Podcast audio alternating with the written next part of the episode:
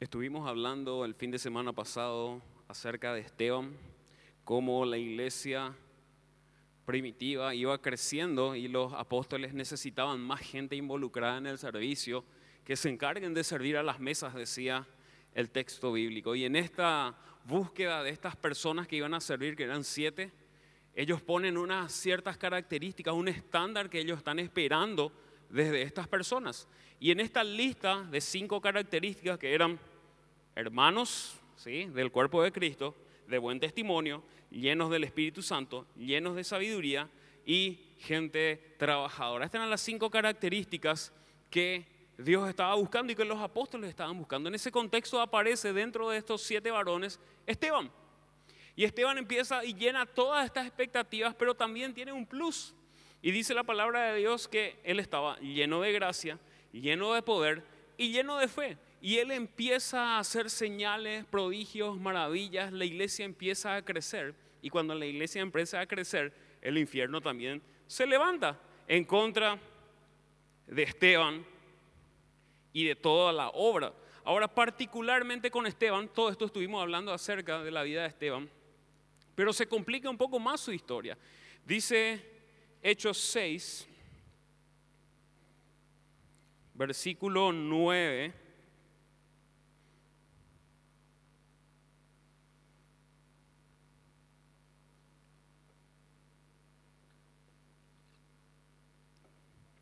Entonces se levantaron unos de la sinagoga llamada de los libertos y los de Sirene, de Alejandría, de Sicilia y de Asia, disputando con Esteban.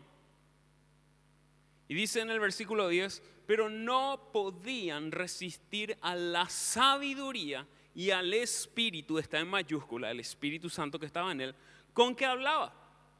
Pero no podían resistir a la sabiduría y al Espíritu con que hablaba. Esteban empezó a ser usado por el Espíritu Santo.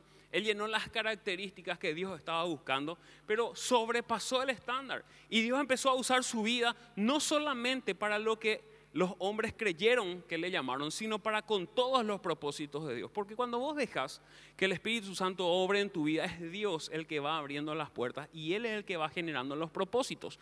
Muchas veces nosotros creemos, Señor, yo te voy a servir en esto o aquello y nos predisponemos correctamente a hacerlo. Pero el predisponernos hace que Dios tome el control y empiezan a suceder cosas mayores de lo que nosotros esperábamos. En otras palabras, Dios nos sorprende cuando nos dejamos usar por Él.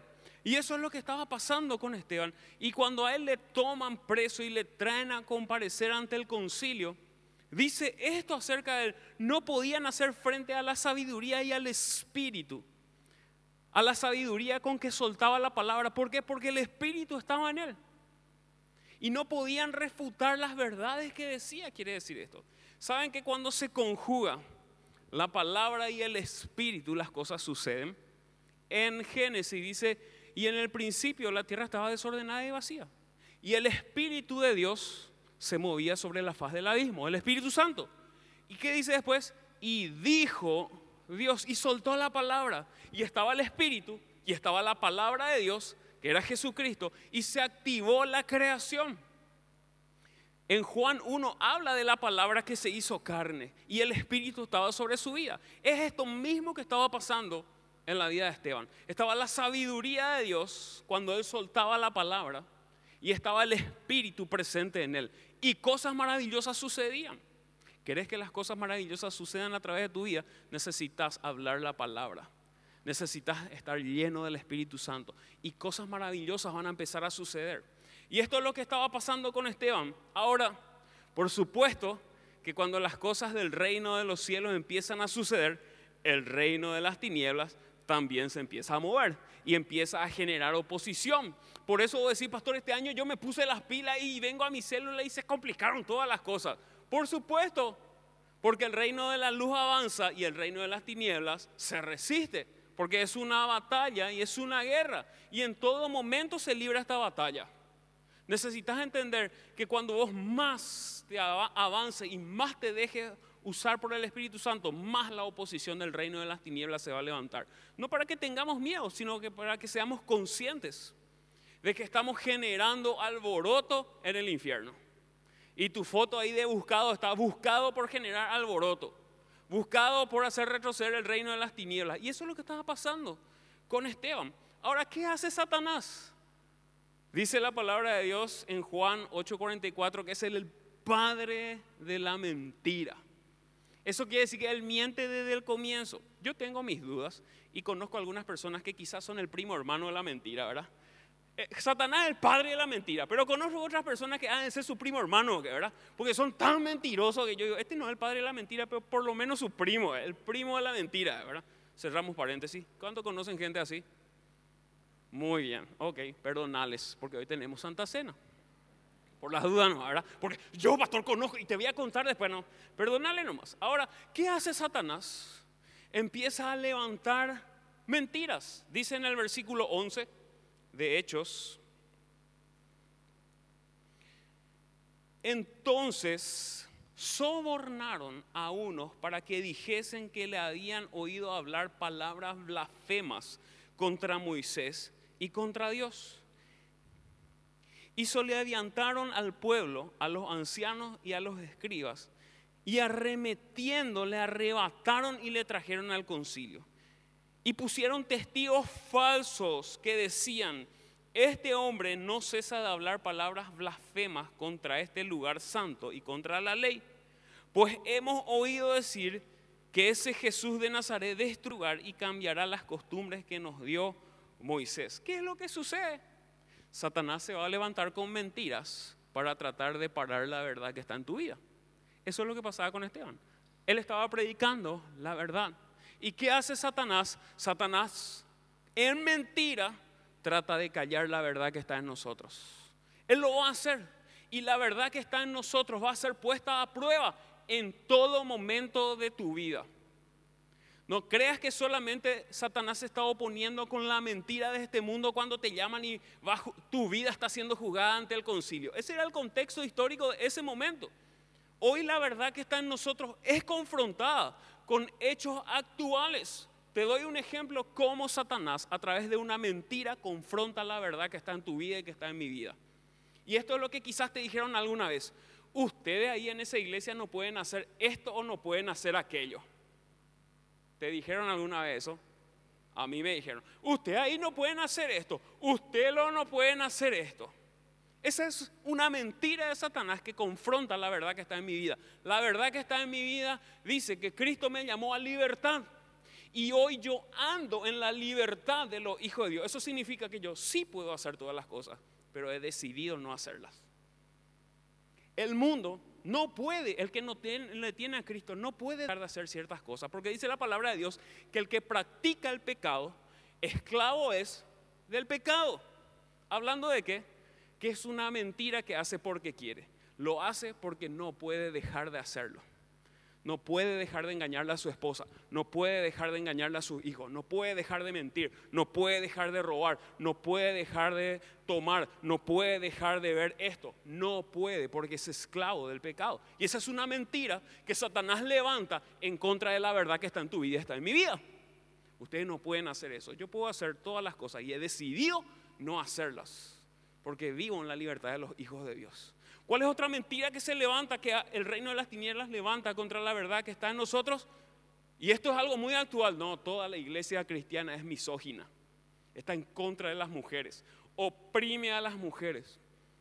Yo no veo eso en la palabra de Dios. Yo veo en la palabra de Dios que hay que tratarle como a vaso más frágil y como a coherederas de la corona de vida. Pero la mentira de Satanás dice, no, si vos te vas a esa iglesia te van a desvaluar, te van a sacar tu valor de mujer, porque el hombre es la cabeza, pero dice, como Cristo es la cabeza. Así que hombre, si vos sos la cabeza y deberías de serlo, Cristo es el estándar que tiene que nivelar tu vida. Ahora necesitamos mentiras. ¿Qué más vemos? Ustedes son unos hipócritas porque también hacen todo esto y aquello. ¿Alguna vez te acusaron de eso? No, en esa iglesia ellos son más altos. Ahí son todos unos hipócritas porque ellos también hacen eso. Escuché decir esto a alguien y realmente es así mismo. La iglesia no es un museo donde están exhibidos los cristianos perfectos. La iglesia es un hospital donde la gente que necesita ser sanada acude a ese lugar. Cuando vos venías a buscar cristianos perfectos, te equivocaste del lugar, porque justo y perfecto hay uno solo y es Jesucristo. Y todos nosotros estamos caminando hasta llegar a la unidad de la fe, hasta la estatura de la medida de la plenitud de Cristo. Pero es un proceso hasta llegar. ¿Estás buscando líderes perfectos? No hay. ¿Estás buscando pastores perfectos? No hay. Estamos gente imperfecta que reconocimos que necesitamos de Dios y eso hace que el Espíritu se mueva a través de nosotros. Eso es lo que yo vi en la vida de Esteban y de todos los apóstoles, que eran toditos personajes igual o más que nosotros. Y Dios revolucionó la historia porque ellos estaban dispuestos.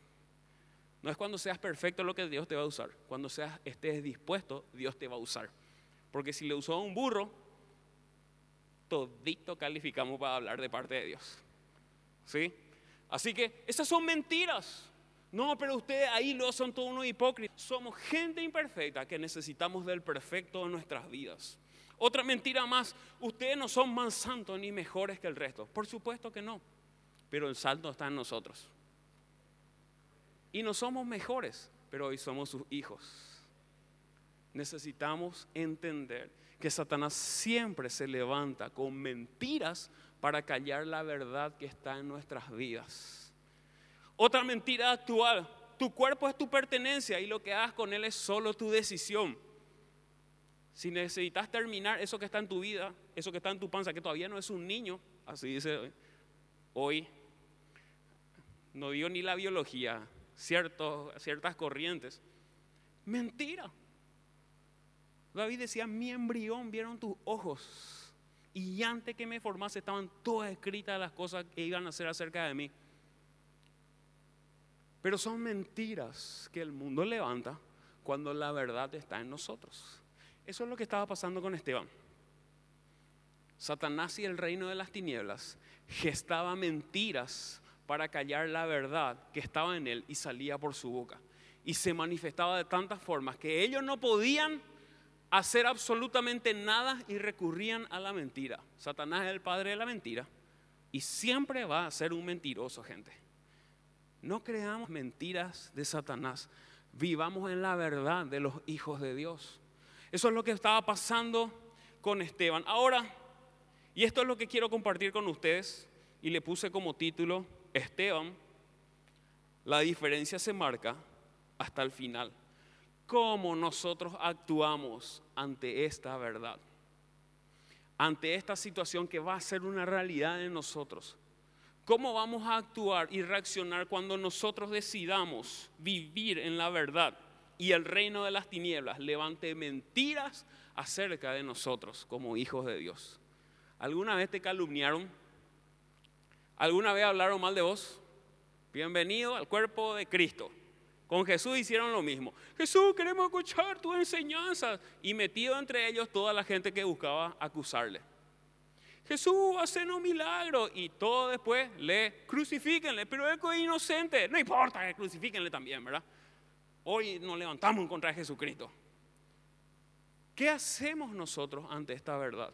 Es una verdad que vamos a tener aflicción. Es una verdad que el mundo y el reino de las tinieblas se va a levantar en contra de tu vida y de mi vida, porque vos y yo somos portadores de la verdad. Y Satanás, aparte de querer callar la verdad que está en nosotros, también quiere matarnos. Porque para eso él vino. Hurtar y destruir. No vino para hacerte pecar. El hacerte pecar es un paso en la búsqueda de tu muerte eterna. Necesitas entender eso, porque si no le echa toda la culpa a Satanás. Satanás sucio me hizo pecar. No. Cada uno peca, dice Santiago, cuando de su propia concupiscencia es atraído y seducido. Así que no le eches a Satanás la culpa de tu pecado. Ahora, sí Él está buscando el momento de hacerte caer, pero cuando caemos es porque nosotros solitos nos tiramos de cabeza. Cerramos paréntesis de aclarar ese punto, ¿verdad? Y estos son los puntos que quiero compartir. Quería ponerte en el contexto de lo que estaba sucediendo. ¿Cómo actuamos ante estas acusaciones? ¿Cómo reaccionamos ante el mundo que se va a levantar en contra de la verdad que está en mi vida? En el versículo 15 del capítulo 6 dice lo siguiente. Entonces todos los que estaban sentados en el concilio. Decir todos, todos. Eso quiere decir que ni uno. No había ni un aliado con Esteban en ese momento. Al fijar los ojos en él, en Esteban, vieron su rostro como el rostro de un ángel. ¿Cuál es tu cara cuando el infierno se levanta en tu contra? ¿Cuál es tu cara y tu primera reacción cuando se levanta en contra de los propósitos sobre tu vida? Y me bajo de la cruz, pastor. Y con la cruz le parto la cabeza a Satanás y a todos sus secuaces, ¿verdad? Y, y sí, reconozco, yo muchas veces usé en vez de clavos tornillos, va a poder sacar los tornillos y bajarme de la cruz y tomar un pedacito de la cruz para romperle la cabeza encima de la persona. Sí, porque muchas veces nuestras reacciones son esas, ¿verdad? Pero ¿cómo reaccionó Esteban antes que le dijeron, ¿sabes que sos Esteban un mentiroso y todo lo que... Atiendan lo que le estaba, lo estaban acusando. No le estaban acusando de predicar solamente. Le estaban acusando de atentar contra toda la creencia y la cultura judía. Así es grave. Le estaban acusando, vos hablaste mal de Moisés. Eso era eh, apedrear, eh, tenía que morir en la silla eléctrica apedreado. Así de culpable era alguien que hablaba y blasfemaba. Los cinco libros de la ley, la Torah, son el fundamento de la creencia judía. No solamente religiosa, sino cultural. Y no solamente estaba hablando mal de ellos, sino también de los profetas. No, está re loco lo que le acusaron. Era grave. ¿Cuál fue su reacción? Dice su rostro era como de un ángel. Tu reacción tiene que ser la de un hijo de Dios. Muchas veces me cuesta controlar mis expresiones faciales cuando suceden las cosas. Y me tiembla a este lado mi ojo, ¿verdad? Amén, hermano, ¿verdad? Se te infla la vena acá, ¿verdad? Se te estira todo acá, se te cae un poco el brazo y empezaba a babear, no mentira. Pero ¿cuál es tu reacción? Fíjense que se reflejó en él los cielos. ¡Fua! Quiero ver tu cara de ángel. ¿Sí? Cuando vienen a acusarte de mentiroso, me va a escuchar, ¿verdad? Voy a anotar todos los versículos sangrientos de la Biblia para que me escuche, ¿verdad? Todo lo que habla de la justicia de Dios y de la ira de Dios, anoto todo en orden, porque en el nombre de Jesús me va a escuchar todo lo que le voy a decir, ¿verdad? Sí, Conozco también gente así. Pero ¿qué hizo? Primeramente, no se descontroló. Reflejó el reino. Él pudo haber dicho, ¿qué tan loco te pateo? Atajame, atajame. ¿Dónde está Pedro? Atajame, Pedro. Dame tu espada con que le cortaste la oreja a ese infeliz soldado, ¿verdad? Y nos acordamos de todas las cosas, lo que nos molestó para poder explotar más fuertemente. Lo primero que él hace es, se quedó tranquilo cuando decían mentiras acerca de Él. No te descontroles. Necesitas reflejarle a Cristo, aun cuando el infierno levante asquerosas mentiras acerca de tu vida y de mi vida y de la verdad que predicamos. ¿Sabes por qué hace eso? Porque está tan impotente que zapatea y patalea todo por tratar de detener una verdad que nunca se va a poder detener. Nunca se va a poder detener la verdad que está en tu vida. Necesitamos entender eso. Esa fue la primera reacción. Ahora viene la segunda reacción de Esteban. Y está en el capítulo 7, versículo 1 en adelante. Y no vamos a leer. Voy a leer el versículo 1 para que entiendan. Y el 2. Dice, entonces el sumo sacerdote dijo, ¿es esto así? Y él dijo, varones, hermanos y padres, oíd y por 50 versículos en la palabra de Dios, Esteban empieza a exponer qué cosa? Defender su fe, porque él también era judío. Y empieza por 50 versículos a defender lo que él creía. Y lean en su casa, porque empieza desde el principio y le nombra a, todos los patriarcas y a todas las situaciones y empieza a defender la fe una y otra y otra y otra vez. Y empieza, papá, y ellos empiezan a escuchar y esto y esto y esto. El resumen del Antiguo Testamento está en Hechos 7, 2 al 50. elocuentemente, después de que su rostro era como ángel, dice, ahora me van a escuchar. Esto es lo que pasa, porque le acusaron de algo que él realmente no estaba haciendo y empieza a justificar esto, lo que él cree. ¿Cómo defendemos nuestra fe? Lo primero, en todo momento reflejamos a Cristo. Lo segundo, defendemos nuestra fe. ¿Cómo vamos a defender nuestra fe si no conocemos los fundamentos de la fe que seguimos? Los fundamentos de la fe están en su palabra. Si no conocemos, desconocemos el por qué creemos o sentimos algo, porque creemos y sentimos. Arde el fuego en nuestro corazón y sabemos que esa es la verdad, pero no sabemos cómo explicarlo. ¿Sabes qué eso somos? Pancito con quesito va a Satanás. ¿Y por qué creen esto? Y no sé, yo siento algo acá, aleluya, amén. Y no sabemos explicar lo que realmente creemos. ¿Qué hizo Esteban? Demostró su conocimiento de la verdad. Le acusaron de algo que era mentira y él demostró con la palabra, porque empezó a contar la Torah y la resumió en 50 versículos. Todos los libros de la ley, los cinco libros de la ley.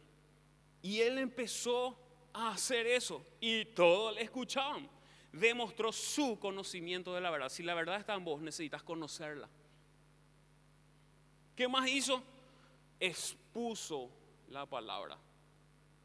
La palabra si no está aquí y tampoco está aquí, no sale por aquí.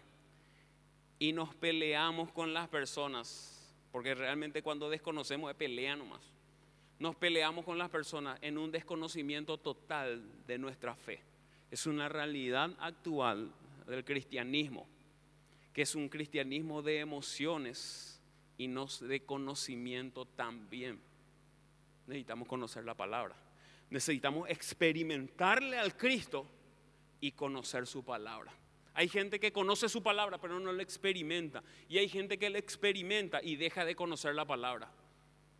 Necesitamos hacer las dos cosas, experimentarle a Él y necesitamos escudriñar su palabra. ¿Qué más hizo? Respaldó lo que predicaba con su vida. Dijo, yo esto, esto, aquello, paz, bum. Tu vida respalda lo que crees. Tus acciones respaldan lo que sale por tu boca. Porque tu mayor predicación es tu comportamiento. Vas más será alcanzada por tu comportamiento que por tu predicación. Y cuando salga la predicación de tu boca, tu comportamiento fue lo que le va a validar. Eso es cierto. Lo que está diciendo yo puedo dar fe porque hace rato que le debo comportarse así. ¿Qué más hizo Esteban? Mostró un propósito. ¿Cómo mostró un propósito? Porque él estaba haciendo señales, prodigios y maravillas y eso le molestó. Muchas veces nosotros hablamos del reino con tanta elocuencia, pero no vivimos en los propósitos del reino en nuestras vidas. Sí, porque vos tenés que creer. ¿Y cómo podemos hacer? Y voy a hablar con mi líder para que te llame, para que te ore. Porque la oración de tu líder es más poderosa, porque él tiene carne de hijo preferido de Dios. No existe eso, por la duda. ¿Dónde se consigue eso, pastor? Yo necesito ahora. Yo soy líder, no tengo todavía esa carne. No, no existe eso. ¿Y sabes qué pasa? no mostramos el propósito. Siempre hay otro que muestra el propósito. Vos predicás, pero otro muestra el propósito. Vos mostrar el propósito. Ahí ponete a orar por la persona y si se sana, gloria a Dios. Y si no se sana, ahora más fuerte. Necesitamos mostrar los propósitos. ¿Cómo mostrar los propósitos? Y son un líder. Estás discipulando y mostrando los propósitos. Ir y hacer discípulo, decía la palabra. Dice la palabra de Dios en Mateo 28. Propósito. Si no mostramos los propósitos, vivimos religiones. Y religiones hay muchas. Pero sin propósito son vacías. Necesitamos aprender a defender nuestra fe, no solamente con lo que decimos, sino cómo actuamos y en lo que hacemos habla de nuestra fe. Esto es lo segundo que estaba haciendo Esteban. Lo primero, él reflejó a Cristo. Lo segundo, empezó a defender la fe que él profesaba. Lo tercero, versículo 51 del capítulo 7.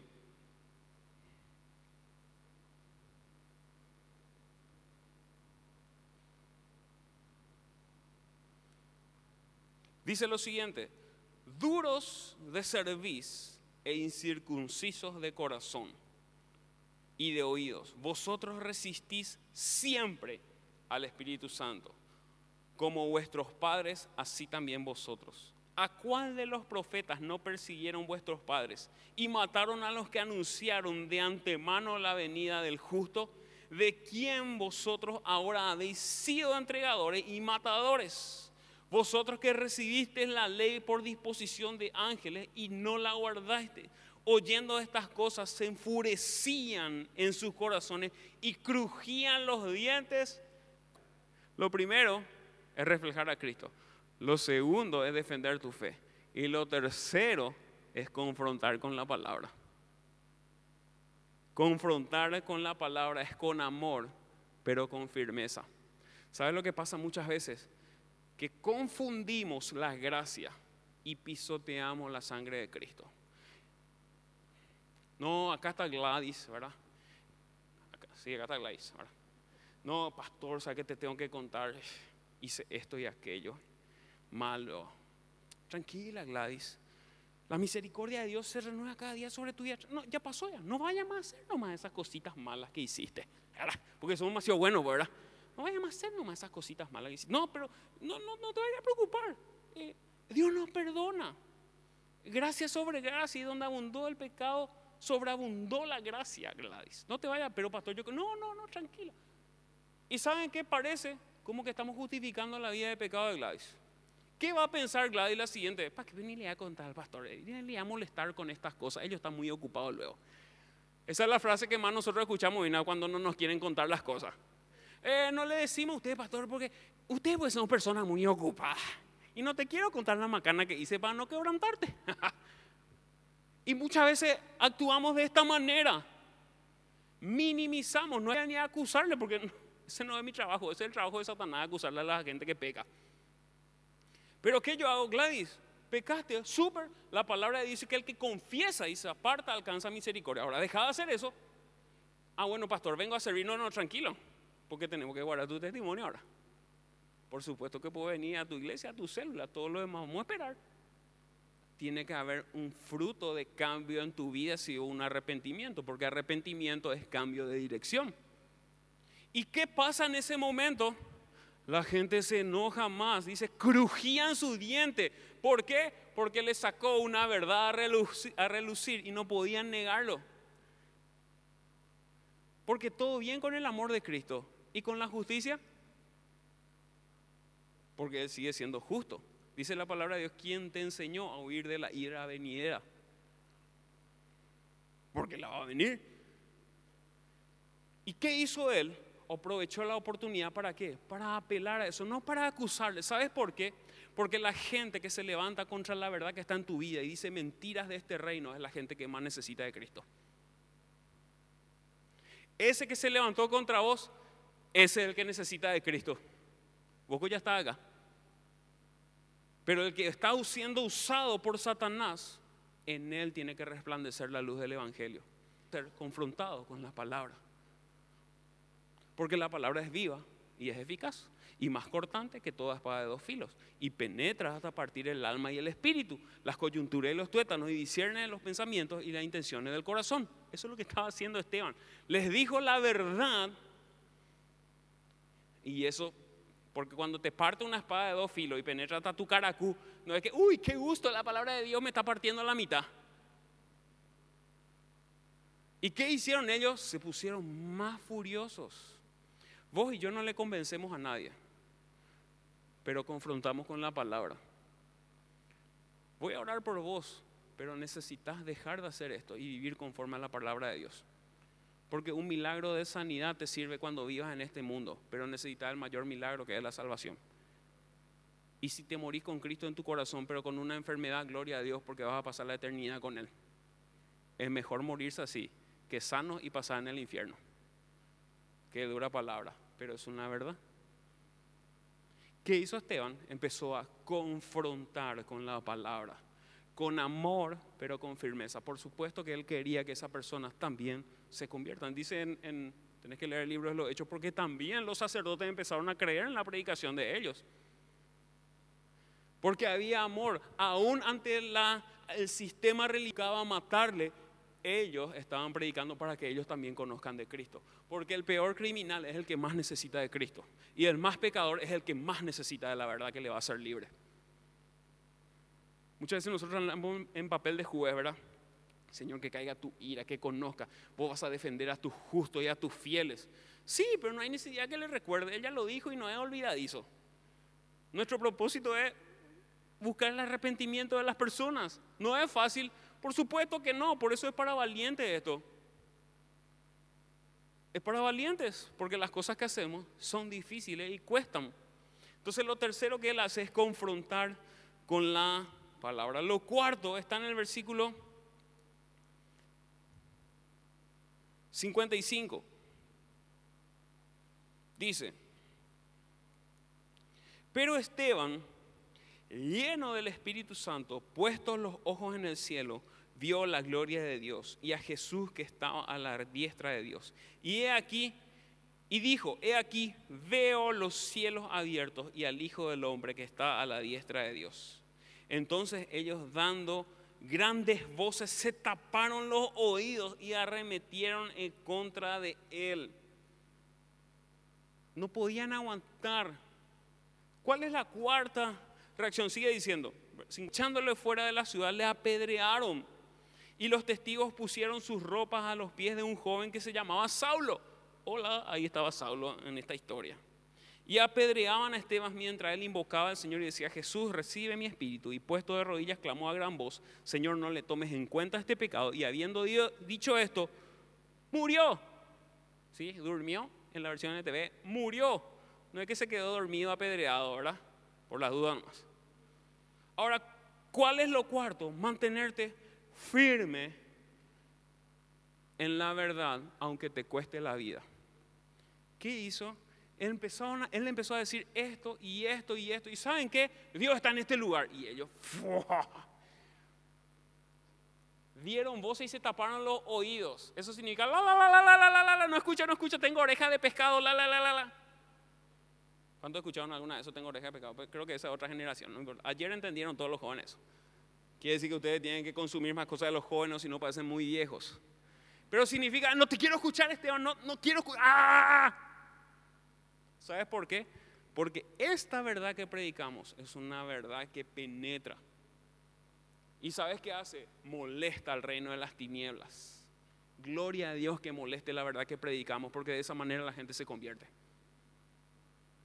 Si tu vida no molesta al ra, quiere decir que el fuego ni chispita no todavía. Necesitamos hacer eso. Necesitamos mantenernos firmes aunque nos cueste la vida. Hoy nosotros vivimos en Sudamérica y en Paraguay el culto es libre. Quiere decir que vos puedes profesar tu creencia libremente. Esa no es una realidad en el Medio Oriente. En el Medio Oriente el que predica algo fuera del Islam muere. Necesitamos entender eso. Quizás no es nuestra realidad que vivimos en este lado del planeta, pero los que están predicando del otro lado del planeta se exponen a eso. Estaba hablando una persona que no me acuerdo su nombre, estuvo en CFA España y en CFA Central el año pasado, a finales del año pasado, y él es un misionero en Medio Oriente. Su esposa tiene orden de captura en Medio Oriente. Él no puede llegar con su esposa porque le van a tomar presa y le van a matar. Porque esta sigue siendo una realidad. Ahora, en este lugar del planeta donde nosotros vivimos, no siempre la muerte a la cual nos enfrentamos es física. Hay muchas cosas a las que morimos. Quizás la popularidad, no pastor, pero si yo predico esto, si yo hablo y me comporto de esta manera en mi trabajo, nadie me va a hacer caso. Quiere decir que tu trabajo es más importante que el reino. Tu trabajo detiene la verdad que está en vos.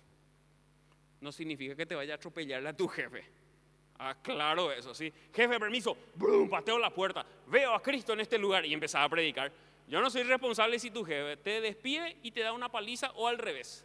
¿sí? Porque en el marco del respeto nos manejamos nosotros, por las dudas, ¿verdad? Popularidad, aceptación. No, pastor, lo que pasa es que si yo no me quedo en el tercer tiempo, los muchachos ya no me eligen para su equipo, yo no quiero ser arquero. Bueno, hay algunos que quieren ser arquero holandés. Yo no quiero ser arquero y si yo no me quedo en el tercer tiempo, no, yo, yo, es que yo necesito ser luz, pastor, si yo no comparto con ellos. No, pastor, lo que pasa es que en la peluquería pues, uno se entera de las cosas. Yo no pregunté, me contaron lo que pasó con un hermano para que estemos orando. Y me enteré ahí en el pasillo, justo estábamos orando por una hermana y yo también dije, ¿puedo orar con ustedes? Contame un poco cuál es el motivo. Y, pero si yo les digo, gente, dejen de eh, chismosear, no me van a más hablar, pastor, y van a hablar de mí después allá afuera, ¿verdad? Súper. Ponele Esteban como segundo nombre a tu nombre ahora.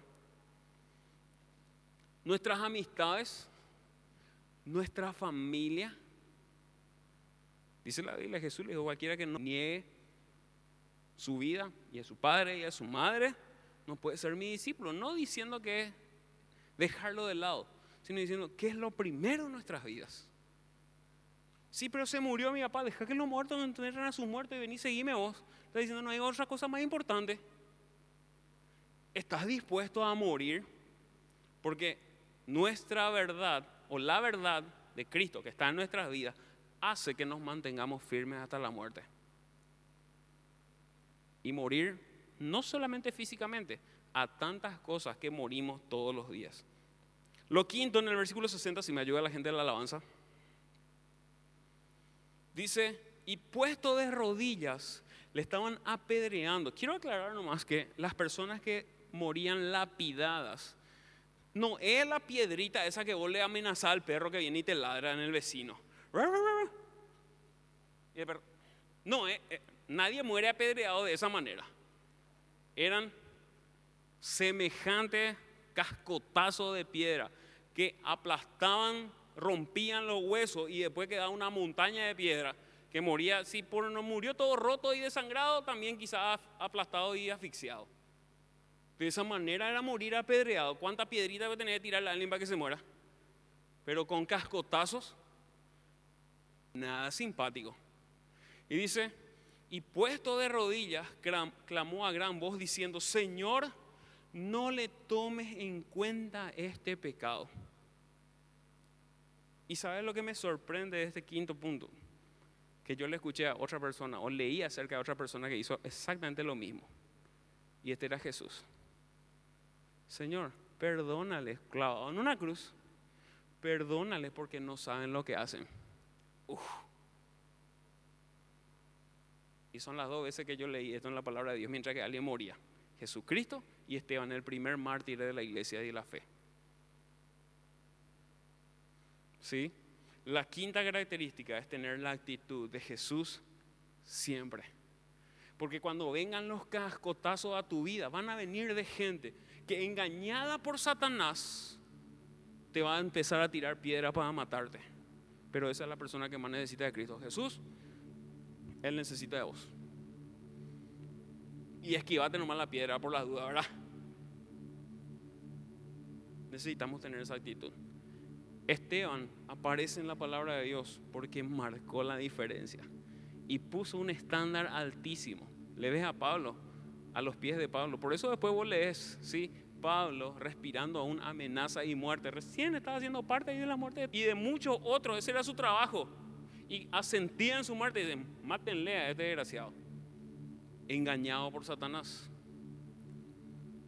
El que consentía en la muerte pasa a ser el mayor exponente del apostolado de la iglesia.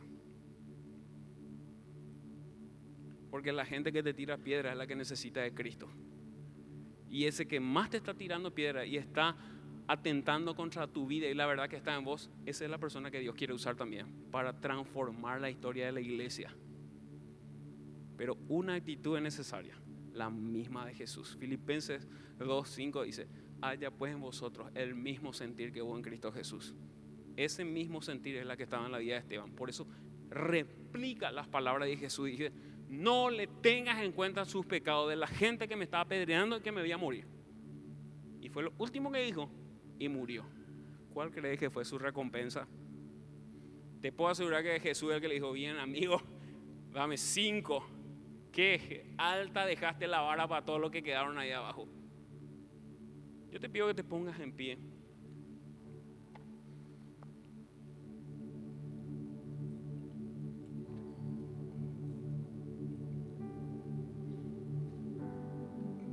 Y cerra tu ojo de donde estás. Quiero orar por tu vida. La verdad que está en nosotros, nada lo va a detener, mi hermano. Te digo de parte de Dios que el infierno se va a levantar en tu contra, pero mayor es el que está con nosotros que el que está en contra de nosotros. Eso quiere decir que cuando nosotros dependemos de Dios, siempre van a suceder cosas maravillosas en nuestras vidas y a través de nuestras vidas. Levanta tu mano y dónde estás. Papá, te damos gracias porque la verdad está en nosotros. Jesús, vos sos el camino y sos la verdad y sos la vida. Y esa verdad y esa vida es la que predicamos, Señor. Es una verdad que transforma vidas, es una verdad que confronta el pecado, es una verdad que llama al arrepentimiento, es una verdad que hace huir al reino de las tinieblas. Esa es la verdad que está en nosotros. Esa verdad nada ni nadie lo va a callar Dios. Yo oro por cada uno de mis hermanos que está aquí. Jesús, tú dijiste, yo te ruego por cada uno de mis discípulos, no que los saques de este mundo, sino que los guardes del mal. Hay propósito sobre tu vida, mi hermano, y Dios va a guardar tu vida para que el propósito suyo se cumpla en vos. Y la gente que tenga que escuchar y conocer a Cristo de parte tuya son gente que Dios está ganando a través de tu vida. Señor, yo les bendigo a cada uno de ellos. Esta es una generación que no se detiene, esta es una generación que no se calla, que marca la diferencia. Esta es una generación llena de sabiduría, llena del Espíritu Santo. Esta es una generación que hace señales, prodigios y maravillas. Esta es una generación que se levanta contra el reino de las tinieblas. Esta es una generación que hace huir a Satanás. Esta es una generación que no se va a callar, Dios en el nombre de Jesús.